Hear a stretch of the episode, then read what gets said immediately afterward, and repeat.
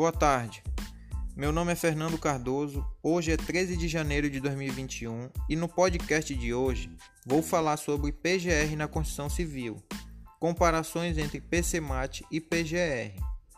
Como sabemos, no ano de 2020, algumas normas sofreram alterações, dentre elas o Programa de Condições e Meio Ambiente de Trabalho na Indústria da Construção, PCMAT, que é até então regulamentado pela NR18, através da Portaria 3214 de 1978, e está valendo até o fim do mês de janeiro deste ano.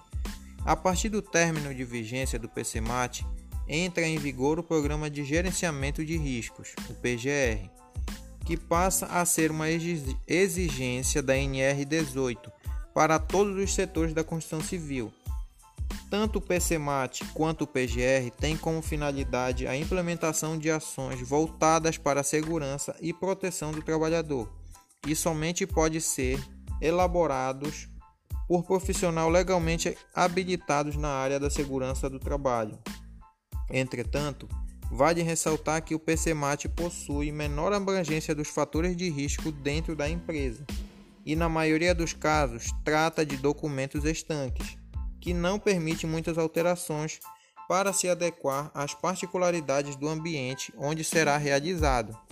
É mais burocrático e limitado, enquanto o PGR é mais dinâmico, pois é uma ferramenta muito mais ampla, que trata de gestão de diretrizes e requisitos para ações de prevenção em segurança e saúde do trabalho. E ao contrário do PCMAT, o PGR permite elaborar vários segmentos internos e externos à obra do ramo da construção e que deve ser gerido em unidade. Só lembrando que o PCMAT quanto o PGR devem ser elaborados por obra e não um único documento para todas as obras da empresa. Outro ponto importante a considerar é que nas obras onde haja atividades de mais de uma empresa, o PGR deve ser elaborado pela empresa responsável, contratante das demais, abrangendo todas as atividades desenvolvidas dentro do estabelecimento. E isso inclui a análise dos riscos ergonômicos e de acidentes, além dos físicos, químicos e biológicos, inclusive os fatores que envolvem o meio ambiente e natureza desde a matéria-prima utilizada nas atividades até a, destina... até a destinação dadas aos resíduos gerados na obra e conservação dos recursos naturais.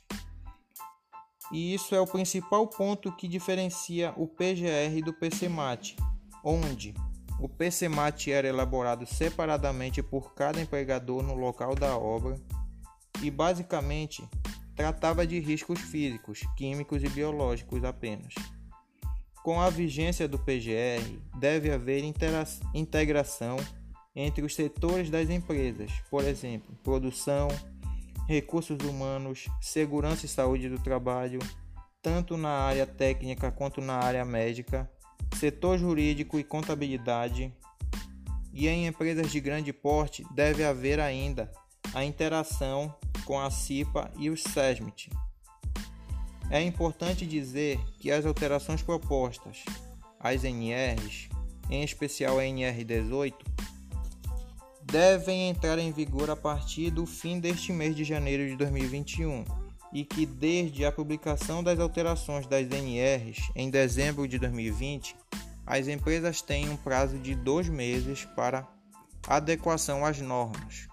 A partir disso, nota-se que o empregador que possui responsabilidade na saúde e segurança de seus colaboradores deverá garantir sua atenção para a perfeita elaboração, implantação e gestão do PGR, seguindo o determinado pela lei vigente.